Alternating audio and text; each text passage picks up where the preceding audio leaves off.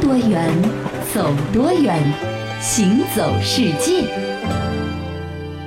行走世界，大家好，我是一轮。各位好，我是贾云。那说到今年以来呢，有一大波的签证利好消息呢，是让很多人感觉惊喜连连的。是比如说七月份呢，突尼斯就宣布说推出了免签证计划。哇，不过这个免签证计划呢，不是个人免签，啊是团体免签，就是说嗯你十个以上的中国团体游客不需要签证就能够说走就走去突尼斯玩。是虽然说只是团体免签，但是不管怎么样吧，这个神秘的国家离我们的距离呢又近了一步了。是的，啊是吧那说到这个突尼斯的团队免签呢，我就想到之前咱们在节目中跟大家说过的今年的摩洛哥的免签，嗯对吧？突尼斯在哪儿？其实和摩洛哥呢离得还不太远啊所以呢你可以两个地方一块儿去。对啊，突尼斯呢位于非洲大陆的最北端，北部和东部呢都是面临地中海的，和意大利的西西里岛呢是隔海相望，拥有长达一千三百公里的地中海海岸线。便捷的地理位置也让突尼斯呢成为了深受欧洲旅行者非常喜爱的一个非洲目的地。是的也就是说欧洲人对那儿呢已经是常来常往了，嗯咱们呢还比较陌生。对，可能大家对于突尼斯是并不熟悉的，但是啊，我说一些点呢，你可能就会觉得不陌生了。嗯，比如说广袤的撒哈拉沙漠，哦突尼斯就有一点，是，还有绵长的海岸线以及《星球大战》里面的经典的场景，嗯，是不是一下子就感觉很有画面感？对这个突尼斯啊，虽然说国家小，但是呢，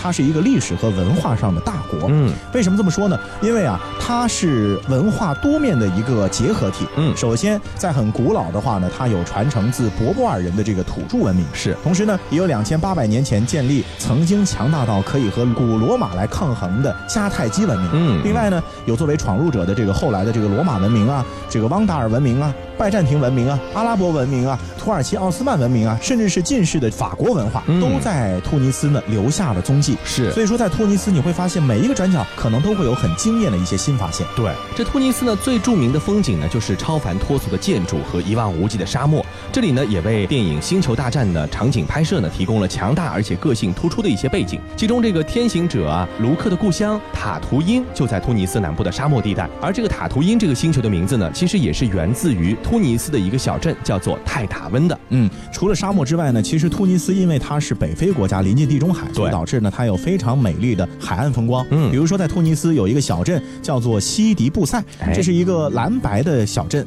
它的这个颜色呢和希腊的那种小镇很相似。嗯嗯，不仅仅是你放松休闲的好去处，同时呢，还可以突出看到突尼斯的海湾的这种美景。是。而且呢，它出来行程也挺便利的，三十分钟的车程呢，就可以从首都的突尼斯市到达那里了。嗯啊，那个地方呢，既是突尼斯最漂亮的一个景点，同时呢，其实也是整个地中海区域最迷人的一个去处。嗯那里有层层叠叠的这个乐杜鹃啊，亮蓝色的窗户，有这个狭窄陡峭的鹅卵石的街道和令人惊叹的蔚蓝色的海岸，这一切呢，都是观光巴士的最爱。嗯就是坐在巴士上，沿着公路开，你就会觉得很美。没错，而且呢，是令人意外的，并不拥挤哦，啊知道的可能去的人人不不太太多多，没错嗯。这如果呢你想拜访突尼斯的这个久远的历史呢，这位于首都突尼斯城东北十七公里处的一个迦太基古城遗址，就是最好的选择了。这迦太基三个字呢，其实不陌生啊，但是它到底什么意思呢？可能不太知道。它是腓尼基语中新的城市的意思。古代的迦太基城呢，占地三百十五公顷，是第一个城市国家。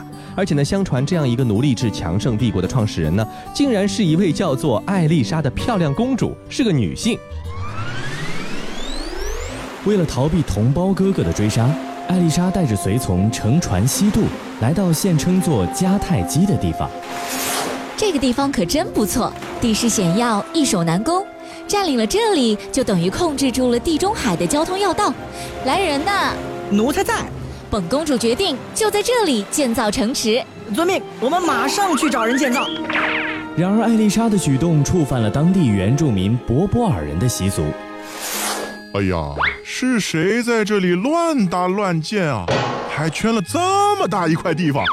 难道他们不知道我们博博尔人的习俗是禁止外来人占有超过一张牛皮大小的地方的吗？来，把这些通通给我拆了！且慢，啊，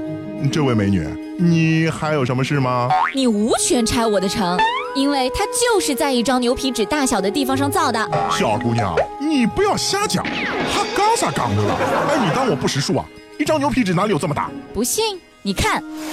原来，机智的艾丽莎早已成功地想出了应对方法。她叫人把牛皮剪成一根根又细又薄的皮条，用皮条围圈，使她得到了所想要的地盘。你你你你你简直太机智了，美貌与智慧并重，真是古今罕见。行了，我算你过关，这店儿就算你的了。来人呐，放下家伙，哎，咱们撤。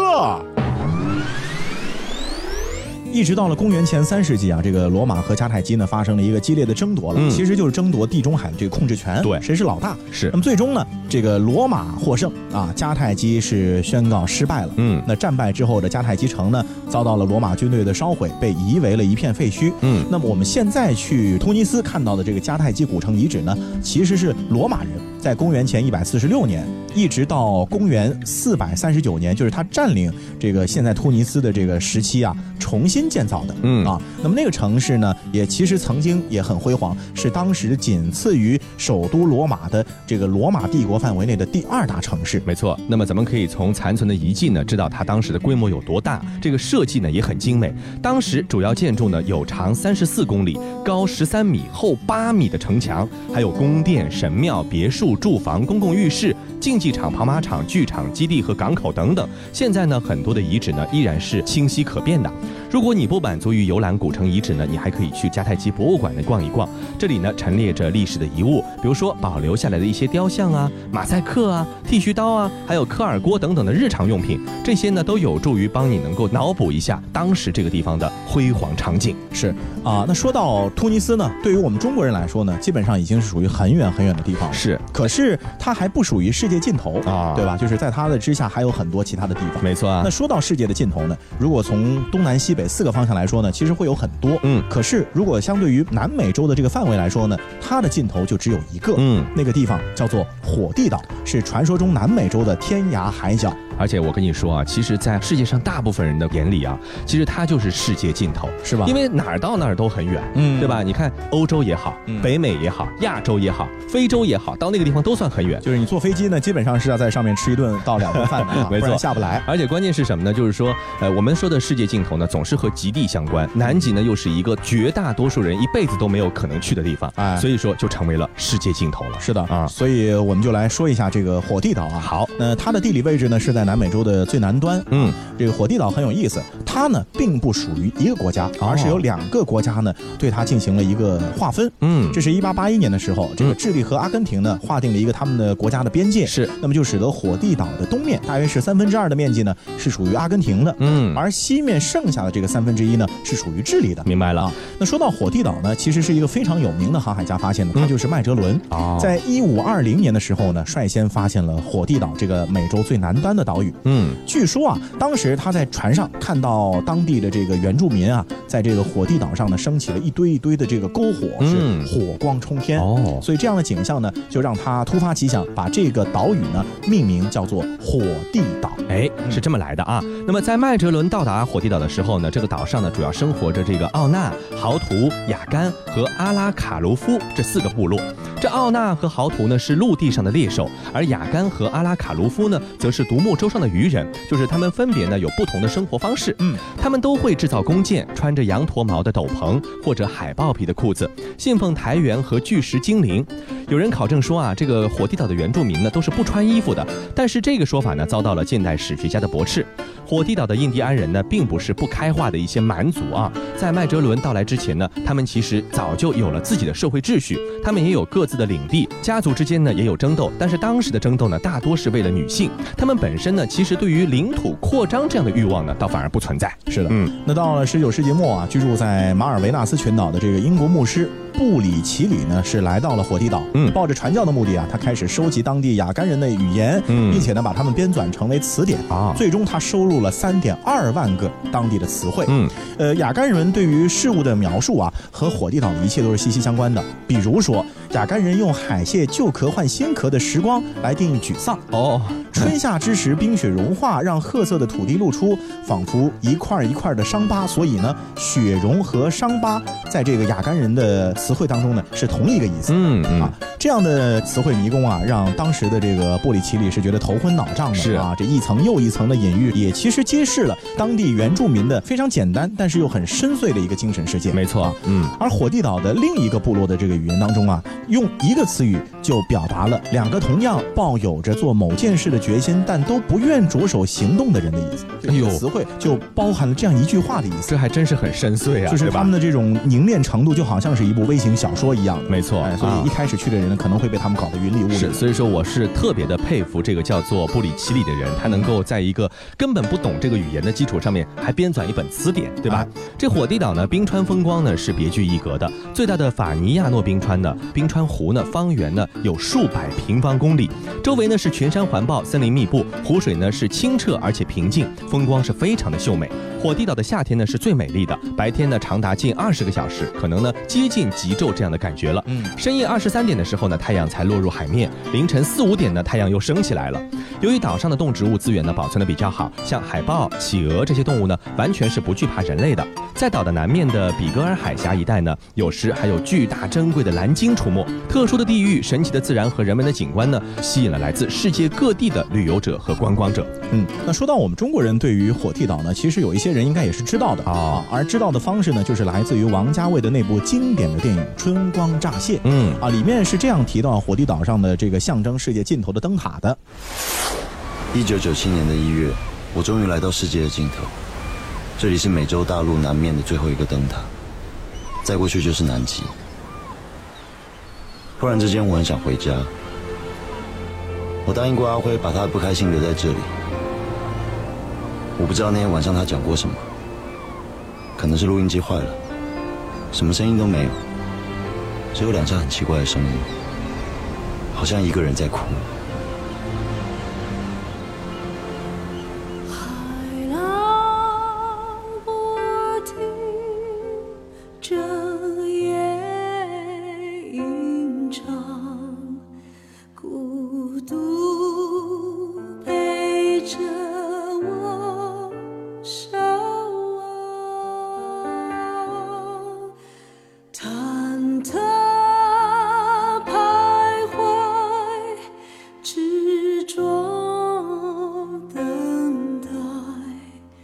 我要穿越过这海。灯塔的光就在彼岸，那屹立不变的爱。忽然领悟，铭心刻骨，勇敢地放声痛哭。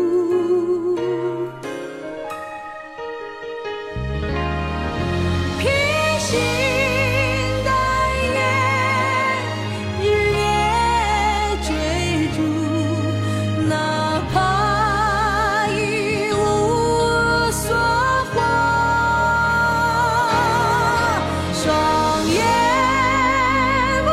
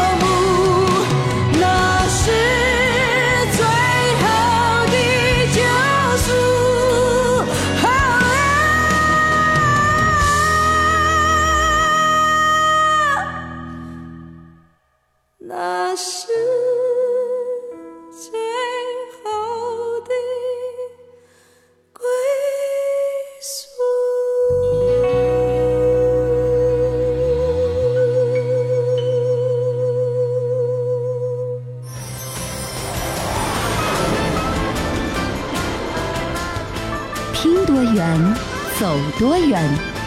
行走世界。欢迎继续回到《行走世界》，大家好，我是一轮。各位好，我是贾云。那说到我们地球的这个尽头呢，大多还是能够看得见、摸得着的、嗯啊，是吧？它只是一个相对的位置。是啊，但是呢，还有很多呢，可能只存在于传说之中了，比如说什么精灵啊，嗯，啊，什么鬼魂之类的、啊，什么哈利波特啊，哎，对对对，魔法师是可是你知道吗？呃，在我们这个世界上啊，确实有很多真实存在着的，我们感觉是童话中的世界。 嗯比，如我们从小都看过的一部经典动画片《蓝精灵》，这不是编出来的吗？哪有蓝精灵这个动物啊？但是你知道吗？在我们这个世界上，还真的有一个真实的这个蓝精灵村。哦，而且这个蓝精灵村呢，离我们其实也不太远，就位于欧洲的西班牙。这个是世界上的第一个蓝精灵村，啊，诞生在西班牙的一个叫做胡斯卡的小镇上。嗯啊，而现实的这个小镇啊，其实也正是因为蓝精灵而有着一段从没落走向复兴的这样的一个励志传奇。哎，咱们来看一看这个小镇胡斯卡究竟在哪里啊？它是位于西班牙的安达鲁西亚隆达山区。那么那里呢，其实是不属于交通要道的地方的嗯。比如说，它离最近的大城市隆达呢也有二十二公里，距离首府马拉加呢有一百十三公里。除了不是交通要道，它也没有什么独特的风景。这个小镇呢只有两百名居民，所以说这个小镇其实一直都是默默无闻的，就是很平凡的一个欧洲小镇而已。不过呢，索尼公司呢后来就推出了 3D 动画片版的蓝精灵，而且呢把胡斯卡呢就选为了电影的宣传基地，所以胡斯卡的发展之路呢就这样突然的被电影改变了。是，哎，说到为什么这个要选择胡斯卡呢？其实原因也很简单，啊因为这个蓝精灵故事当中，这个蓝精灵呢，全都是生活在这个蘑菇房里面。对对对，而西班牙的胡斯卡呢，就以盛产蘑菇而闻名。哦，啊，所以说啊，就是这样的一个因缘巧合，导致了，呃，胡斯卡呢成为了世界上第一个，也是唯一的一个官方授权的蓝精灵 村。那么索尼公司呢，甚至啊，在之后请油漆工用四千升的蓝色油漆，把整个小镇全都涂成了蓝精灵的这种蓝色。随哦，后，胡斯卡就一下子名声大噪了，嗯成为安达卢西亚地区当季最热门的旅游目的地。嗯全世界各地的蓝精灵的粉丝都是纷至沓来。可是这个时候呢，你就要当心一件事情了。嗯生活在当地的人不一定希望被打扰，哎啊，是如果是这个传统主义者呢，非常反对怎么办呢？我们要想一些对策，对不嗯对？或者呢，提前做一些预案。在粉刷之前呢，其实索尼公司呢就做了这个准备，和镇上的居民呢达成了协议，在电影宣传季过后呢，免费把这个房子呢重新刷回白色，恢复村庄原有的模样，就是我暂时借用一下，对吧？但是啊，由于这个当地居民呢享受到了这个前所未有的关注和商机，还有呢这个童话村居民的身份的荣耀，觉得我很不了不起啊，因为是唯一官方的嘛，对不对？对所以呢，后来呢，经过小镇居民的投票，大多数人呢都赞同把这个蓝色留下来，咱不回去了，对不对？这个决定呢，其实至关重要，因为留下的呢不仅是一种另类的颜色，而是选择了一条全新的旅游发展之路。它不再成为那个就是默默无闻的小镇了，而成为一个名声大噪的一个世界级的小镇。对，而且就是说，它可以不断的靠着蓝精灵的名声来吸引全世界各地的游客啊，是成为了一个呃一本万利的这样的一个生意了。没错那当然了，那为了能够吸引游客呢，他们还是做了很多的努力的啊，是比如说设计上面，他们就设计了小镇的全新的 logo，、嗯这个 logo 很巧妙，色彩呢用的是蓝精灵的蓝色。嗯，然后呢，把蓝精灵的这个轮廓和蘑菇啊做了一个结合，哦就是很准确的传递他们的这个旅游主题，就是蓝精灵，是并且呢，小镇的这个特色资源蘑菇也被囊括在里面了。没错。那么同时呢，小镇上所有的这个指示系统，包括什么路牌呀、地图 啊，哦都被换成了蓝精灵的形象了。就你感觉一进去就是一个蓝精灵的世界。就咱要做就做的彻底一点，对吧？对其次呢，当然是这个童话的生活了，因为这个镇子很小呢，要是想来转一圈，可能连一个小时都用不着。嗯所以于是呢，很多的小镇居民呢就花了心思，增加了很多的可玩性，延长了游客的停留时间。你想，你延长时间，哎，你得吃吧，你得玩吧，你嗯得是住吧，对啊都是收入，对吧？嗯那为此呢，小镇上装修改造了一家以蓝精灵为主题的小旅馆。小镇的政府呢，还特地划定了一片区域作为蓝精灵集市，出卖蓝精灵的相关的玩偶啊、装饰品啊，还有一些本地的土特产品。嗯既让游客能够在这里找到更多更有意思的地方，又为当地居民提供了一个促销和宣传推广本地产品的平台，可以说真的是一举多得啊！对，那最后呢，当然就是旧瓶装新酒，就嗯是节庆活动了、啊。在胡斯卡啊、会不定期的举办这个蓝精灵花车游行的活动，嗯，它的目的呢，就是给你营造出一种种呃像主题公园一样的这个梦幻感、嗯啊，也将自己呢打造成了一个就是生活制的主题公园，对啊，里面有居民的主题公园，是不是说光是买门票的一个纯公园，对吧？嗯我们也在里面住。当然呢，有一些胡斯卡的原住民呢，也害怕过于商业化而失去了他们原来的平静生活。对于大多数的居民来说，变成蓝精灵村呢，可以给他们带来快乐，快乐是最重要的。而当有一天他们不再对此感到愉悦的时候，全镇公爵我再刷回去，恢复原来的平静，那不就行了吗？所以说到这么多好玩的地方，很多人哎都想出去走一走了。是那出去走一走，第一件事情是什么呢？就是这个护照的签证要准备好，没错对吧。呃，很多人可能觉得护照是不是最近一二百年才开始有嗯的事情？其实，在古代啊也有。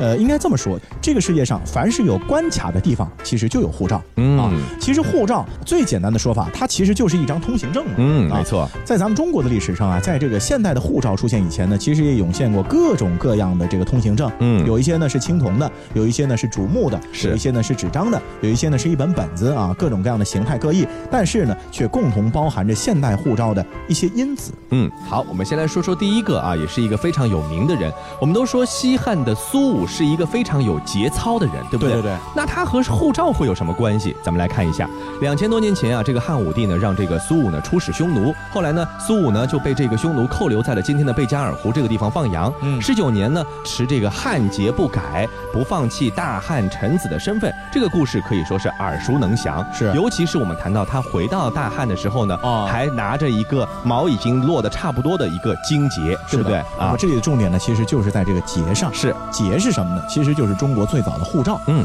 为什么苏武不拿别的，要拿着节出使匈奴呢？而且一直是不能放的，对吧？为什么呢？就是因为你拿着节啊，国内外的各个关卡呢都会尊重你，是，并且呢给予你通行的便利和礼遇。嗯这个节呢其实有点像现在的这个外交护照。没错，啊，据《汉书》的记载呢，一般汉朝时候的节是用竹子做的哦啊，柄呢长八尺，就相当于现在的一米八，挺高的举了个男人在这个呃手上。 是那上面呢还会装饰着三层的这个牦牛尾巴、啊，嗯这个应该是挺好看的。是， 《资治通鉴》里面说，这个苏武呢是仗汉节牧羊，卧起操持，嗯所以说啊，苏武是有节操。无论是比喻意义上还是字面意义上呢，其实都是蛮恰当的。嗯，持节之人呢，其实呢就是代表着皇帝外出执行命令这样的一个象征，所以呢，后来的人呢又把它和使呢连在了一起，合起来就叫做使节。哎，我们现在还是有这对对对使节的，没错没错，啊出使的那个人持了一根节，对对不对是这样的一个意思。嗯后来呢，张骞、班超出使西域的时候呢，也都是手持着汉节，打通丝绸之路的。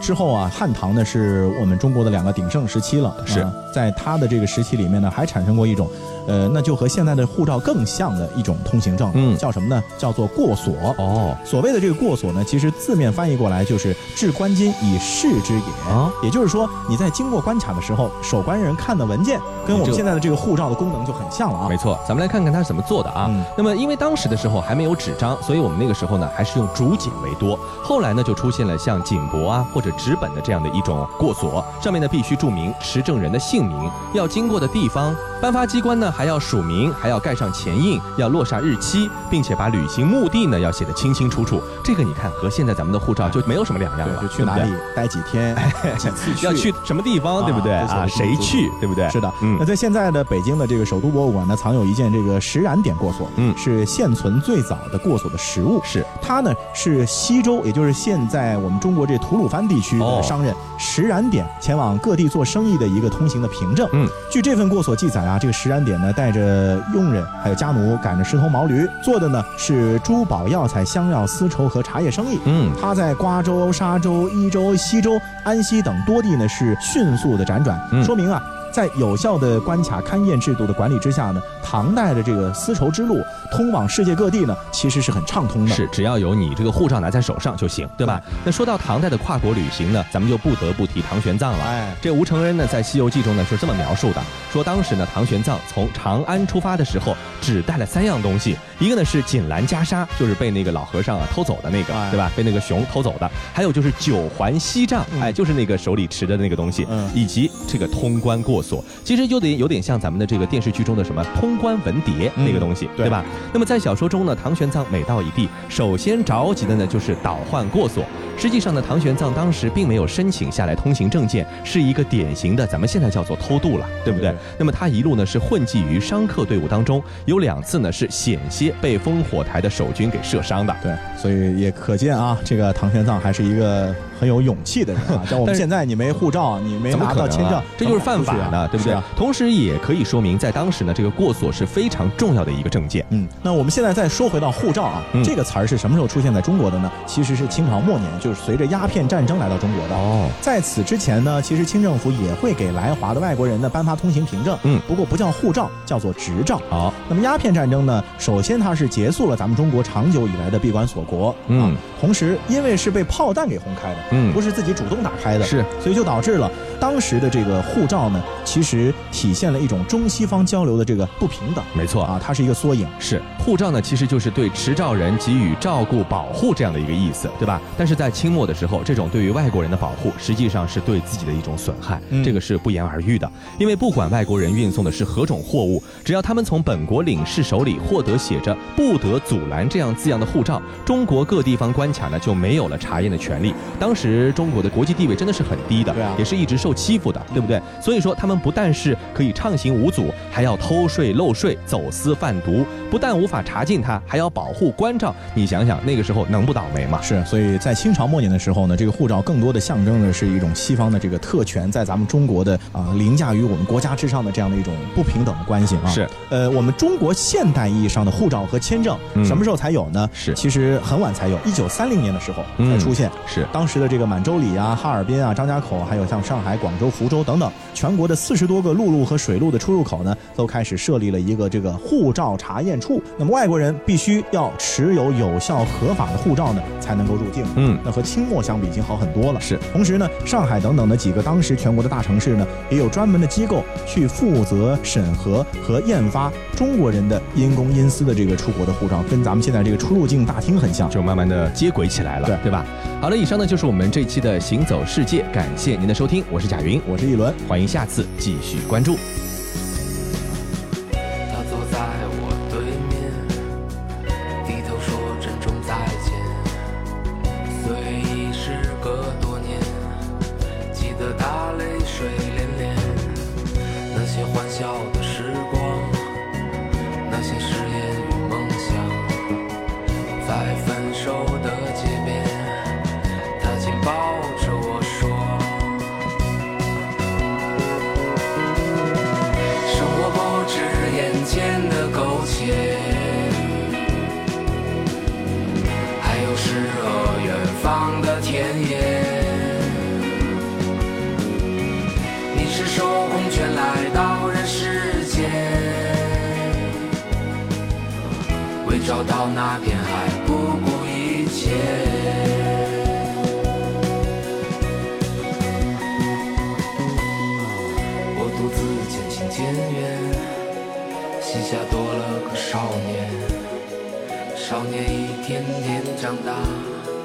有一天要离开家，看他背影的成长，看他坚持与回望，我知道有一天，我会笑着对他说。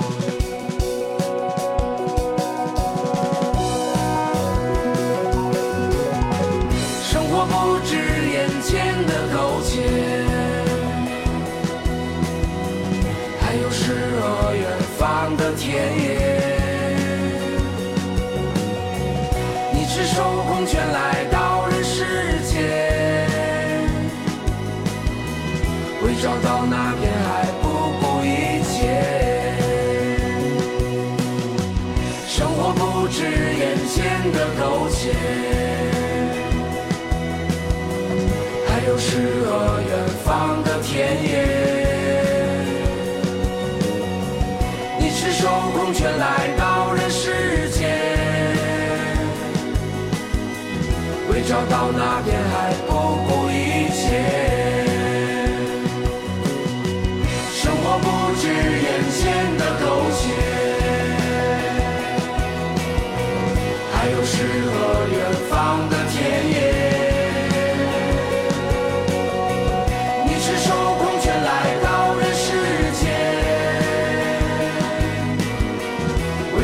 那边还不顾一切。生活不止眼前的苟且，还有诗和远方的田野。你赤手空拳来到人世间，为找到那片海不顾一切。